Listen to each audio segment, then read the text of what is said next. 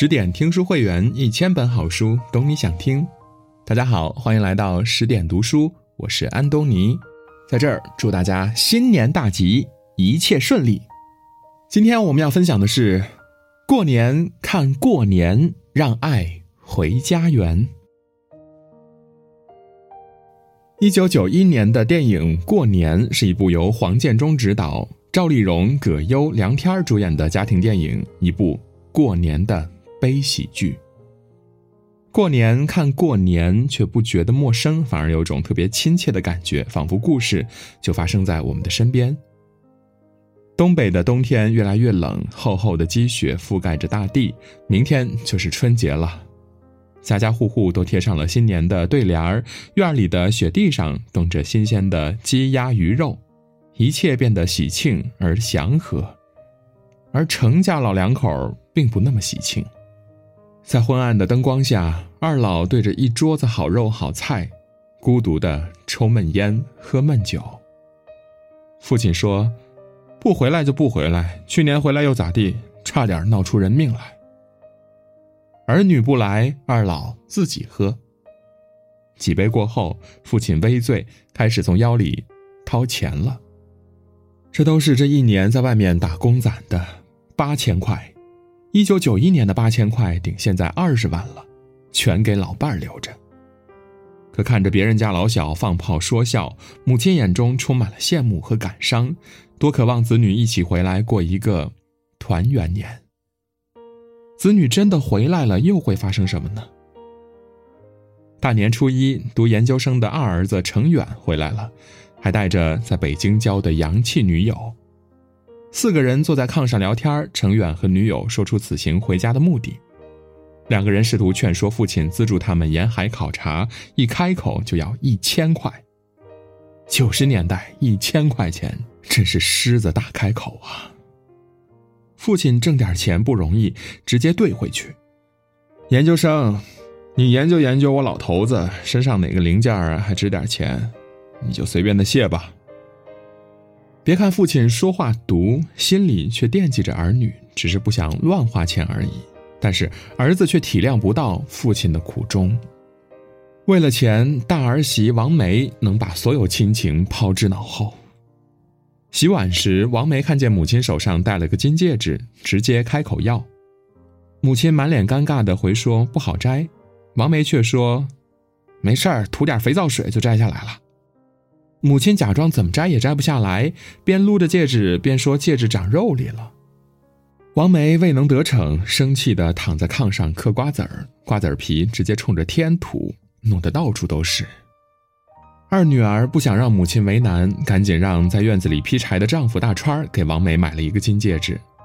王梅一面说着这怎么好意思，一面又忙不停地将戒指戴在手上，还在众人面前炫耀。年夜饭准备好了，在王梅一个眼神的暗示下，儿子闹闹给大家磕头拜年，红包自然少不了。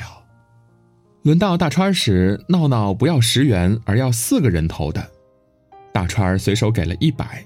这当然是亲妈教的。为了钱，老二和老三在饭桌上吵了起来。老三程勇要结婚，自己没钱呢，不去挣，期待父母哥哥姐姐给他捐款。在父亲没点头时，老三心里不忿，挖苦父亲偏心老二。老二听了不舒服，两个人又火急火燎的拌起了嘴，互相讽刺对方啃老。这真是另类版的亲兄弟明算账啊！算的不是赚外面人的钱，而是父亲的账。为了满足两个儿子大儿媳的欲望，父亲端来八千元放在桌子中间。都愣着干什么？不都等着这道菜吗？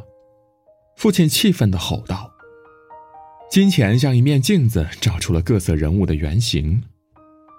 有人会不择手段，有人会没有底线，但有人却风轻云淡。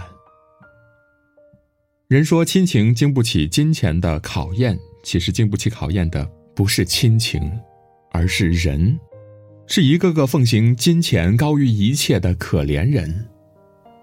爱钱的人眼中钱比天高，但重情的人看来，血浓于水的亲情更重要。影片开始，辛苦一年的父亲把赚来的钱堆在桌上，望着老伴儿说：“都归你。”我不要，你存着。朴实的两句，承载了多少爱？这是历经风雨后仍能携手共度余生的真情，让我们触摸到阳光般的温暖。这种温暖能让冰雪消融，春回大地。二女儿程萍是父母最疼的贴心小棉袄，但是她最任性，不顾父母反对，偷走家里的户口本和架子工秦大川结婚了，再也没有回过家，这是老两口的心病。大女儿告诉母亲，程平怀孕了，今年回家。果然，一会儿二女儿和大川骑摩托车回来了，没有父亲的允许，只能站在门口。看到女儿回家，母亲在门口紧紧抱着女儿，妈想你呀。虽然二女儿伤了父亲的心，但父亲哪有真正怪女儿的？怪就怪他这么多年也不主动来看他们。父亲忍不住掉下眼泪，点头了。这就是你伤他千万遍，他依然愿意无条件接受你的亲情。一向省吃俭用的大川为家里每个人都置办了丰厚的礼物，在大川眼里，钱不算什么，有爸妈的祝福比什么都好。饭桌上，当老二和老三为钱破口大骂时，大川能够坦然地说：“以后你们哥俩的事儿，我跟小平包了。钱在亲情面前也就那么回事儿。”大儿媳是一个不明事理、势利的人。眼里只有钱，可因为她是老大诚挚的妻子，家里人都忍了，接受了，也是亲情。影片中不务正业的老三知道了大姐夫在外面拈花惹草时，挺身而出为大姐打抱不平；老二怕大姐路上出事儿，护送她回婆家，是血浓于水的亲情唤醒了良知。亲情是什么呢？是一句贴心的话，一个温暖的拥抱。是父母嘘寒问暖的唠叨，是无条件的接受，是无私的奉献，是宽容和理解，是奋不顾身的挺身而出，是爱与呵护。亲情是世间最无私、最博大的爱。这种爱用金钱无法衡量，这种爱让我们每个人有了根，有了幸福的家。歌德曾说：“无论是国王还是农夫，家庭和睦是最幸福的。”但事实上，没有任何一个家庭天天和谐一片。有人就有分歧，有分歧就有矛盾，有矛盾就有争吵。电影中看似和睦的家里，实则矛盾重重。父亲听到老二借家里钱去社会实践，他无法理解，在他看来呢，那就是出去旅游乱花钱。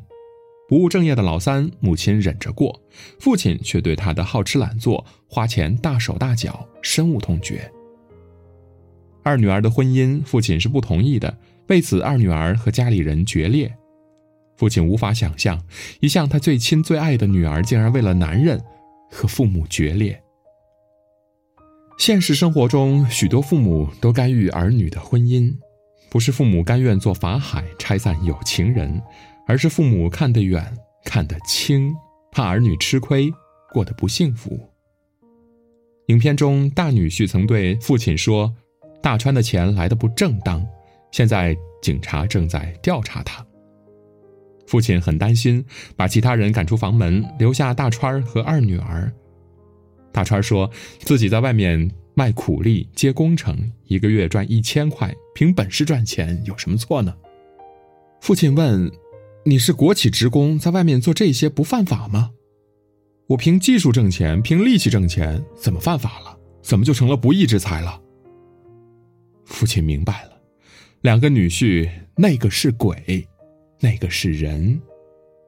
大女婿油嘴滑舌，左右逢源，糊弄老实的父亲母亲，却逃不过众人的眼睛。大家和和气气，有说有笑，暗地里却并不认可。这个大姐夫，当他乱搞女人的事情败露，矛盾彻底被激化，假发也被扯下，露出标志性的光头，被老三赶出家门。受尽屈辱的大女儿，在母亲的劝慰下，擦干眼泪，跟着丈夫的脚印，回到婆家。老大看着一幕幕闹剧，发出感慨：“这人呐，要是太老实了，就容易受伤害。”便独自一人。喝着闷酒，王梅进屋又数落她，一个劲儿问丈夫：“盘子里的钱呢？”作为中学教师的老大不再选择沉默，而是开始反击，伸手打了王梅一个响亮的耳光。王梅像炸了毛的母鸡，发疯的和丈夫扭打在一起，大家费了好大劲儿才将二人拉开。王梅不停的砸东西，将所有能砸的都砸了。并摆出了一个比制铁饼还经典的造型，狠狠地向大衣柜砸去，把去年砸过的衣柜镜子砸得更碎了。家里的团圆饭桌又被他掀翻了，一片狼藉。如何化解这种家庭矛盾？影片里没有说，现实中我们也想不出一个很好的办法，因为清官难断家务事儿，家家都有本难念的经。家是个没理的地方，只有相互尊重、理解、宽容、忍耐，才能将矛盾扼杀在萌芽状态，才能化干戈为玉帛。当一个家只剩一地鸡毛，满满的都是算计，没有人情味儿的时候，那个家又有什么好留恋的呢？第二天，父亲带着母亲坐上爬犁，离开了那个家。他们去了哪儿呢？谁也不知道。但最后，母亲回头恋恋不舍的说：“这么好的家就不要了。”父亲说：“胡说八道。”一语双关，年还是要过的，家还是要有的。电影结束了，演员的精彩表演另当别论。就故事而言，很真实、接地气，不仅有人性和金钱的较量，更有一份真情与美好的期盼，那就是让爱回家。什么是家呢？家是维系亲情的纽带，是一个没理的地方。家是温暖的港湾，累了可以歇脚，伤了可以疗伤。家是相互体谅、包容、理解、迁就、爱的乐园。家里的每个人都应该学会换位思考，即使无法对父母百依百顺，但也懂得什么是尊重父母。正如培根所说的：“幸福的家庭，父母靠慈爱当家，孩子也是出于对父母的爱而顺从大人。家是让人汲取温暖、享受呵护的窝，家也是一块需要责任、感恩的田。真情在哪里？家。”就在哪里，年味儿就在那里。新春佳节，请你放下贪嗔痴，放下斤斤计较，放下疲惫的心，让心归零，融入血浓于水的亲情中，享受一下家的温暖。最后，祝大家今年都能过一个圆圆满满的好年，身体健康，阖家团圆。家和万事兴。更多美文，请继续关注十点读书，也欢迎把我们推荐给你的朋友和家人，一起在阅读里成为更好的自己。我是安东尼，我们明天再见。